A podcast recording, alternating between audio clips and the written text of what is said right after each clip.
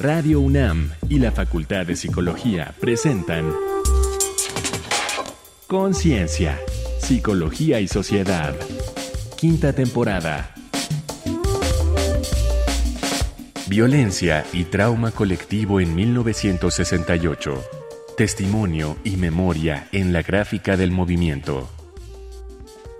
¿Cómo están? Bienvenidos, bienvenidas a esta nueva emisión de Conciencia, Psicología y Sociedad, que corre nuestra quinta temporada en este esfuerzo pues conjunto entre la Facultad de Psicología de la UNAM y esta radiodifusora universitaria Radio UNAM. Es un gusto poder acompañarles en esta ocasión, como en todas, como en todas. Gracias por su escucha. Yo soy Berenice Camacho y presento también y saludo y doy la bienvenida a mi compañera en la conducción, la doctora Tania Rocha, que también es integrante de la Facultad de Psicología y siempre, siempre es un gusto conversar contigo, doctora Tania Rocha. ¿Cómo estás? Hola, Bere, muchas gracias muy bien, aquí muy contenta, esperando que toda nuestra audiencia también esté ya puestísima para escuchar este programa tan interesante que tendremos el día de hoy con nuestra invitada. Bienvenidas y bienvenidos a todos. Así es, un tema que esperamos seguramente será del interés de nuestra audiencia, que en su gran parte es una audiencia universitaria que tiene una memoria que realiza estos ejercicios de memoria cuando particularmente además tienen que ver con la vida universitaria, la vida de la protesta también. Estaremos conversando sobre violencia y trauma colectivo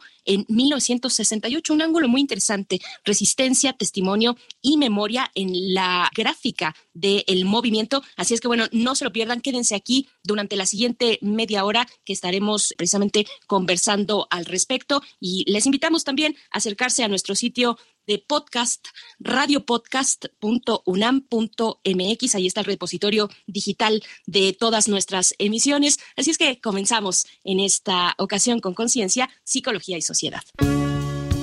El 12 de octubre de 1968 arrancaron en la Ciudad de México los Juegos de la decimonovena Olimpiada de la Era Moderna.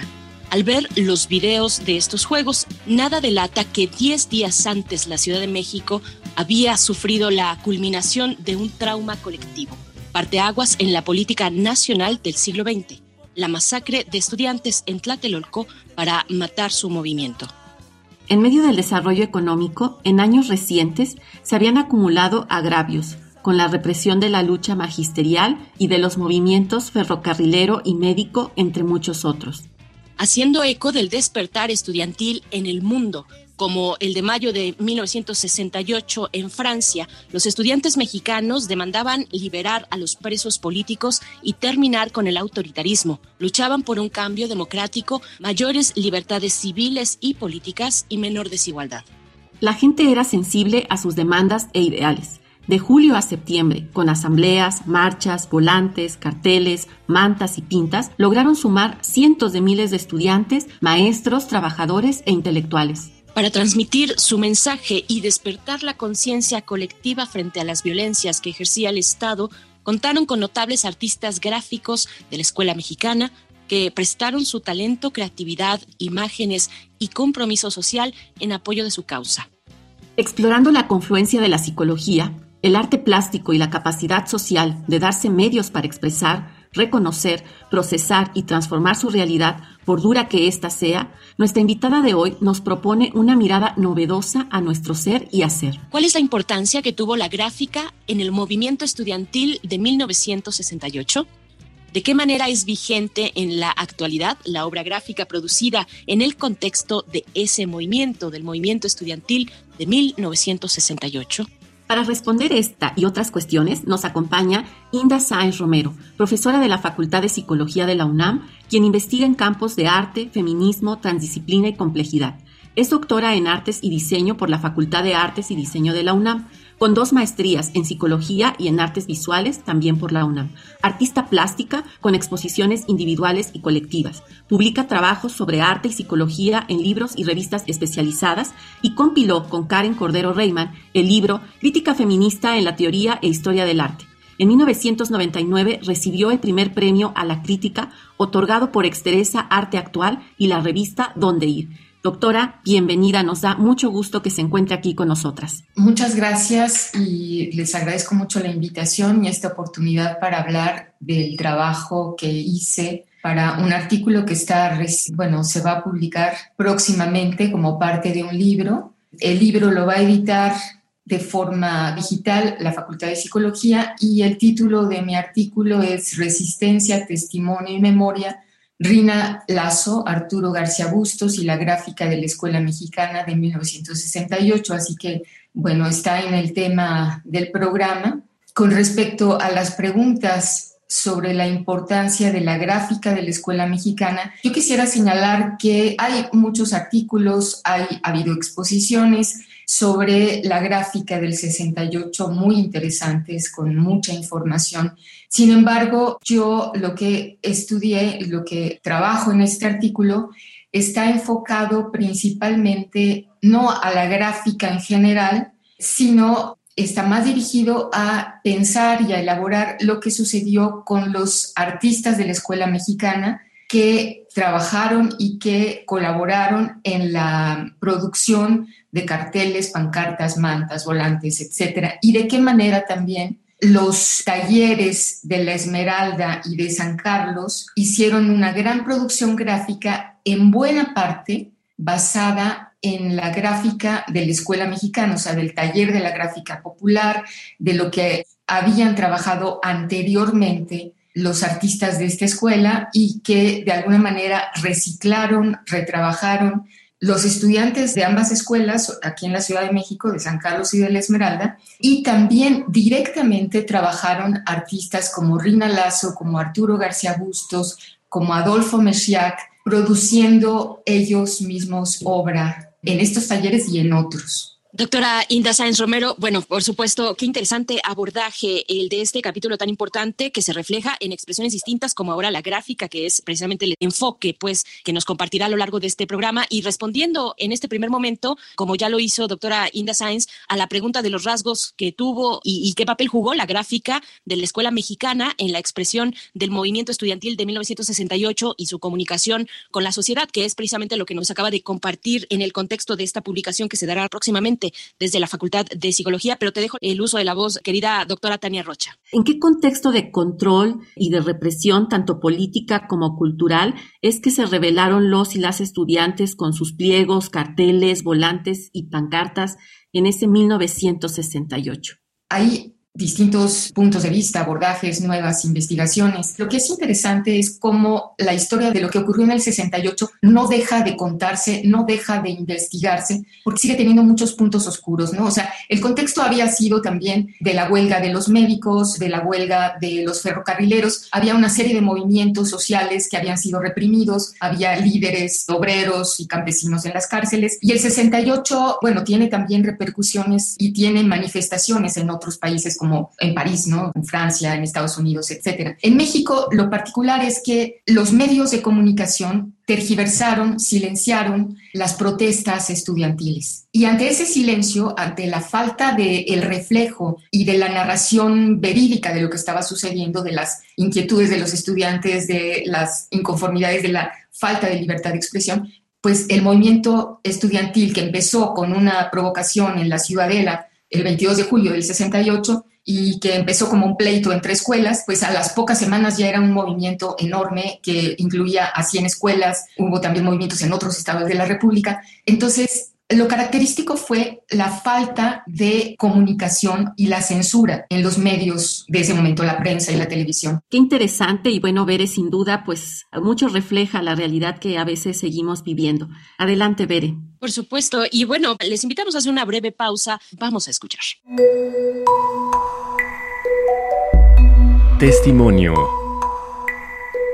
Esta semana, en Conciencia, Psicología y Sociedad, tenemos el testimonio de la poeta Patricia Leduc Romero, sobreviviente de la matanza del 2 de octubre de 1968, quien nos cuenta algo de su experiencia. Escuchemos. El 2 de octubre de 1968 yo tenía 19 años y cursaba el segundo año de la carrera de Economía en la Escuela Nacional de Economía de la UNAM. Yo participé en ese movimiento como muchas compañeras y compañeros, volanteando, boteando asistiendo a los mítines y a las asambleas. Por supuesto, el 2 de octubre ahí estaba junto con unos eh, primos y compañeras mías con quienes nos citamos en las astas banderas que estaban en la Plaza de las Tres Culturas. Llegamos puntuales a la cita y a las cinco y cuarto estábamos ahí en, medio de la plaza cuando se oye un helicóptero que surcaba los cielos arriba de nosotros y de repente cae una bengala. Actos seguidos empiezan a oír las botas que venían por el asfalto por la parte de atrás de la plaza y todo el mundo inquietísimo y los oradores que estaban en el edificio Chihuahua empezaron a gritar, no se muevan, es una provocación, es una provocación. Y de repente empiezan a la balacera tremenda y entonces corrimos y volamos sobre una zanja que había ahí por las astas bandera que después en una fotografía vi que había un montón de zapatos ahí. Nosotros tuvimos suerte de volar y no perder los zapatos. Llegamos a un edificio de los pequeños que está por un costado, cuyo nombre nunca supe, y tocamos en todas las puertas. Nos abrieron en, la, en el último departamento, entramos, nos tiramos pecho tierra, al rato ya éramos muchísimos ahí dentro y todo el mundo en silencio. Repente, por ahí de las ocho, ocho y media de la noche, no, lo, no recuerdo, la balacera cesó y alguien dijo, quien se quiera ir se va ahorita. Entonces nosotros decidimos salir. Tuvimos la fortuna de, de salir ilesos por la calle de Manuel González, donde encontramos a un señor que estaba subiéndose a su coche y nos dijo, voy a la catedral. Mi prima y yo nos fuimos a ese coche, nunca hablamos con el señor. Nos bajamos en la catedral y cada una partió para su casa, ella en el norte y yo en el sur. Y no recuerdo hasta este momento cómo fue que llegué a mi casa después de tan terrible y nefasta experiencia, que fue traumática porque ya varios miembros de mi familia fueron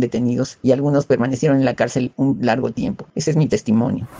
Para Conciencia, Psicología y Sociedad, Alejandra Mireles. Estamos ya de vuelta en Conciencia, Psicología y Sociedad. Gracias por permanecer en estas frecuencias universitarias. Estamos conversando con la doctora Inda Sáenz Romero acerca de algo que hemos titulado en esta emisión como Violencia y Trauma Colectivo en 1968, Resistencia, Testimonio y Memoria de la Gráfica del Movimiento, precisamente del 68. La doctora Inda Sáenz Romero es profesora de la Facultad de Psicología de la UNAM. Doctora Inda Sáenz, por mi parte, preguntarle para este segundo momento, acerca de la capacidad que tuvo el movimiento del 68 y su lenguaje gráfico que le acompañó para ayudar a la sociedad, digamos, guiar a la sociedad a reconocer estos traumas que son colectivos, generados y acallados por el Estado, esta complicidad también de la que hablaba de los medios hegemónicos en ese momento. ¿Qué nos puede compartir acerca de ese ángulo, doctora Inda? Bueno, quisiera señalar uno de los aspectos que me interesó trabajar principalmente en este artículo y que es de qué manera los artistas de la escuela mexicana, ciertamente hubo un trabajo bastante espontáneo surgido en el momento, pero también me parece interesante señalar que la participación de los artistas de la escuela mexicana fue fundamental en el sentido de que tenían una formación política previa. Muchos de ellos habían sido miembros del taller de la gráfica popular del Partido Comunista, habían trabajado con sindicatos, habían trabajado en otras luchas sociales, habían trabajado, por ejemplo, también una gran producción gráfica de apoyo a la República Española, en contra del fascismo, tenían toda esta experiencia y toda esa formación política. Y esto hace que su trabajo plástico tenga, además de una calidad extraordinaria, un sentido político muy bien, digamos, ubicado y saben perfectamente qué hacer y de qué manera trabajar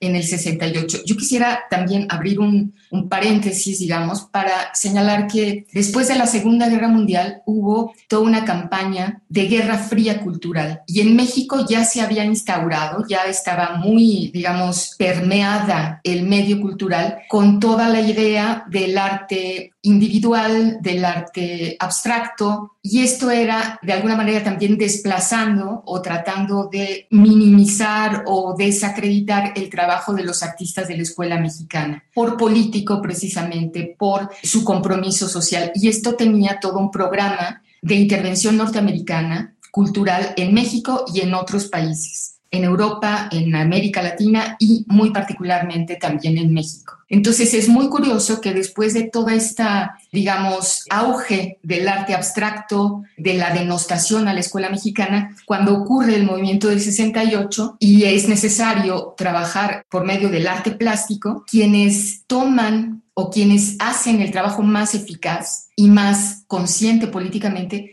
son precisamente los artistas de la escuela mexicana que habían sido menospreciados, se les habían cerrado espacios, se les había atacado característicamente y muy puntualmente por José Luis Cuevas. Ahora sabemos también que José Luis Cuevas firmaba artículos en contra de la escuela mexicana, pero en realidad quien los escribía era José Gómez Sicre, un cubano que trabajó como parte del departamento de audiovisual de la OEA y que era realmente él el que escribía los artículos que firmaba Cuevas o lo hacían en colaboración. Esto se sabe hace relativamente poco. Entonces, vemos ahí como de manera muy clara hay una intervención cultural de esta manera y de otras muchas a través de otros funcionarios del INBA, a través de, artículos de crítica, etcétera. Pero bueno, lo interesante es cómo después de la Segunda Guerra Mundial se inicia la Guerra Fría Cultural y hay una especie de auge. Los estudiantes de las escuelas de La Esmeralda y de San Carlos están muy interesados en participar en las galerías, hacer un arte individual, expresivo, etcétera. Cuando surge el movimiento del 68,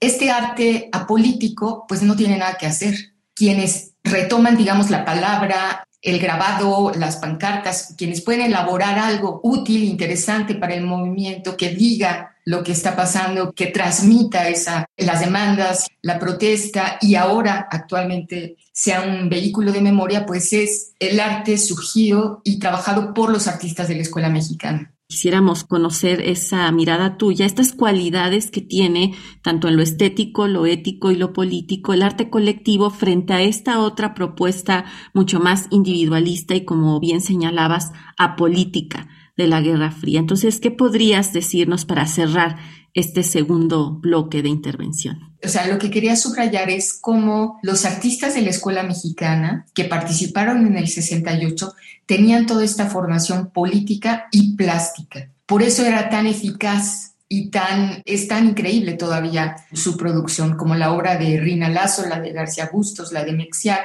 la de otros grabadores. Y también en las escuelas retomaron algunas producciones gráficas que se habían hecho para la guerra civil española o contra el fascismo y las reciclaron, les dieron, les pusieron otros títulos, otras frases y las reusaron. O sea, la diferencia con el arte que se estaba en ese momento produciendo como hegemónico, ¿no? Que era este arte abstracto, expresivo, apolítico, que tenía ya varios años de estarse, digamos, promoviendo en el país, pues es, es fundamental. O sea, no le estoy restando valor a este tipo de arte tampoco estético o plástico, si lo tiene en muchos casos. Sin embargo, para la función que tendría la propaganda y la comunicación en ese momento, en el 68, pues digamos que no tenían nada que hacer. O sea, un arte abstracto, a pesar de que había un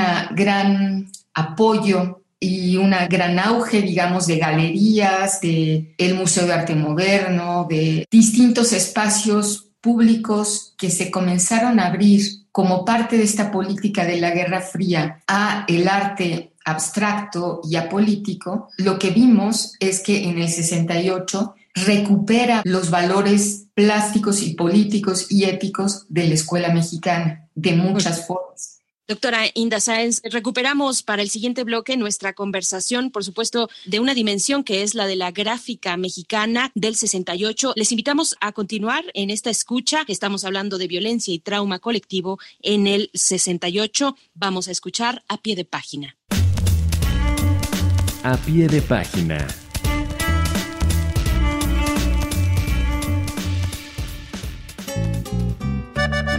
En Resistencia, Testimonio y Memoria, Rina Lazo, Arturo García Bustos y la gráfica de la Escuela Mexicana en 1968, capítulo del libro Fracturas de la Memoria, Violencia y Trauma Cultural en el Arte Mexicano Moderno y Contemporáneo, que coordinó Dina Comisarenko Mirkin, Inda Sáenz Romero, nuestra invitada de hoy, afirma, a pesar de lo mucho que se ha escrito sobre el 68 en México, subsisten vacíos de información, comenzando por no saber siquiera con alguna certeza el número de víctimas en Tlatelolco.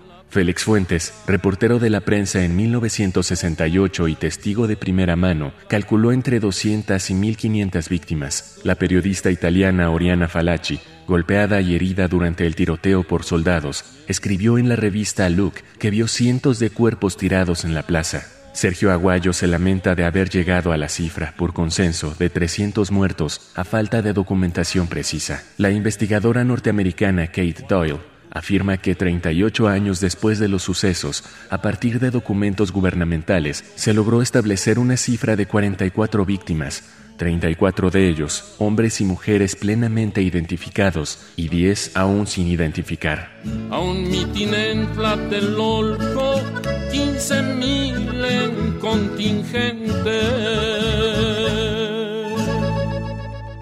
Estamos de vuelta en Conciencia, Psicología y Sociedad conversando con la doctora Inda Sáenz Romero, Violencia y Trauma Colectivo en el 68, Resistencia, Testimonio y Memoria de la Gráfica del Movimiento, ya a más de 60 años de distancia. Doctora Inda, con todo esto que nos compartes y haciendo este cruce tan interesante y complejo entre el tema del arte y la psicología, justo en esta última dimensión, ¿qué podrías decirnos como sociedad hemos o no aprendido o qué hemos aprendido, mejor dicho, en cuanto a ventilar y cómo procesar este tipo de agravios como lo que pasó en el 68? Bueno, las expresiones gráficas y la, la, participación de los artistas, la obra misma que podemos seguir viendo, es una manera de recuperar y de, de reelaborar la memoria del hecho traumático. O sea, en el momento en que se produjo, bueno, era una manera de expresar lo que estaba pasando y era una respuesta al silencio y a la tergiversación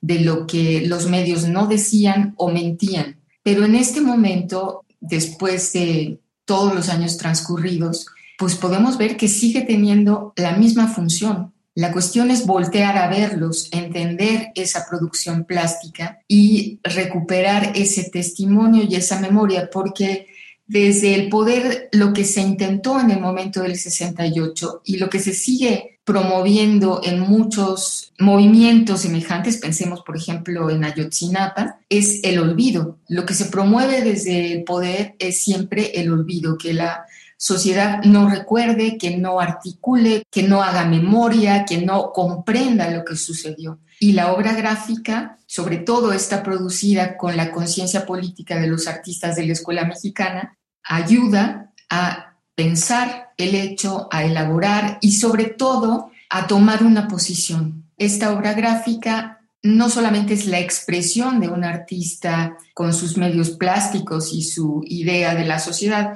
sino que de alguna manera esta obra llama a la gente, al pueblo, a, las personas a tomar una posición y a tener acción con el hecho o con los hechos. Qué interesante, doctora Inda, como decimos, el 2 de octubre no se olvida, hacer memoria es fundamental frente justo esta tendencia a silenciar o a callar las muchas protestas. Muchas gracias, doctora Inda Bere. Bueno, nos mantenemos atentos, atentas a la próxima publicación que realizará la Facultad de Psicología de este libro, Resistencia, Testimonio y Memoria. Le agradecemos la participación, doctora Inda Sáenz, profesora de la Facultad de Psicología, artista plástica. Y bueno, es un ángulo que hacemos en este espacio a manera pues de homenaje llegada la fecha del 2 de octubre que efectivamente no se olvida y no se olvida para nosotros los universitarios. Muchas gracias, doctora Inda Sainz. Muchas gracias a ustedes y pues a sus órdenes. Gracias, hasta pronto. Vamos a hacer una última parada antes de despedirnos para escuchar algunas recomendaciones culturales que hay mucho, por supuesto, a lo largo de este programa, pues comentado desde otros referentes, no necesariamente políticos, sino incluso desde el entretenimiento, desde otros productos culturales sobre nuestro tema de hoy. Así es que vamos a escuchar la cápsula de Reconecta en la Cultura. Reconecta en la cultura.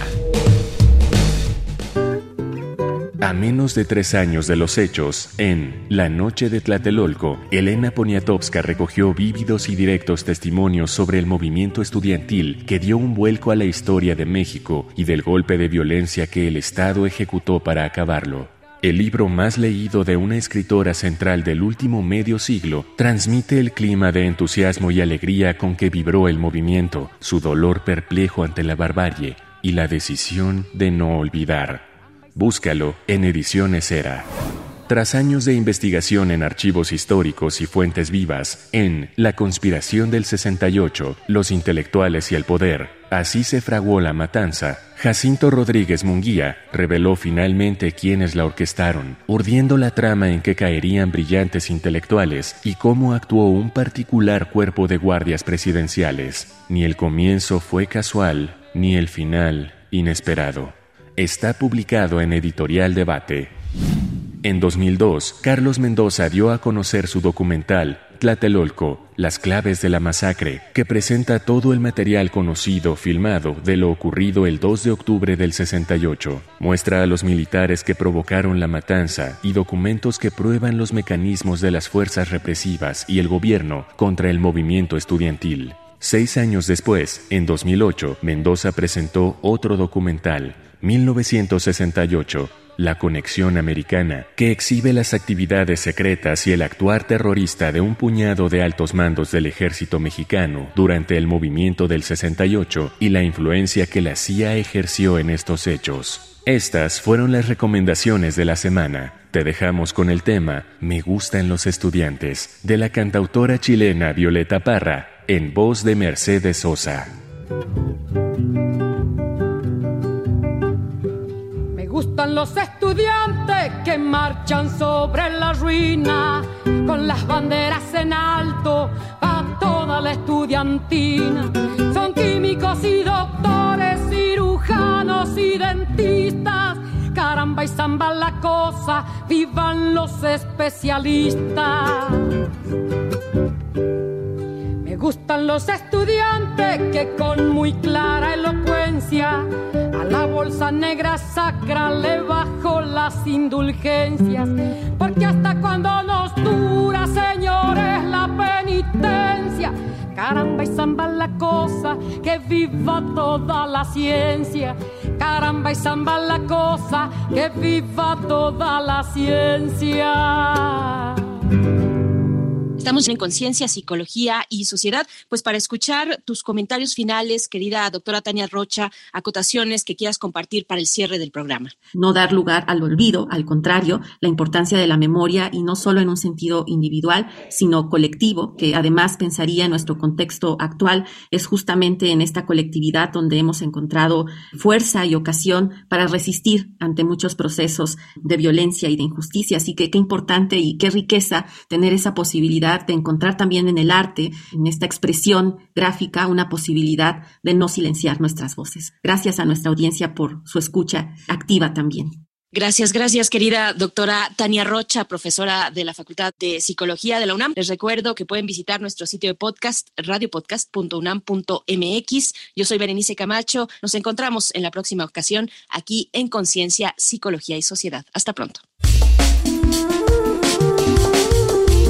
Radio UNAM y la Facultad de Psicología de la UNAM presentaron Conciencia, Psicología y Sociedad.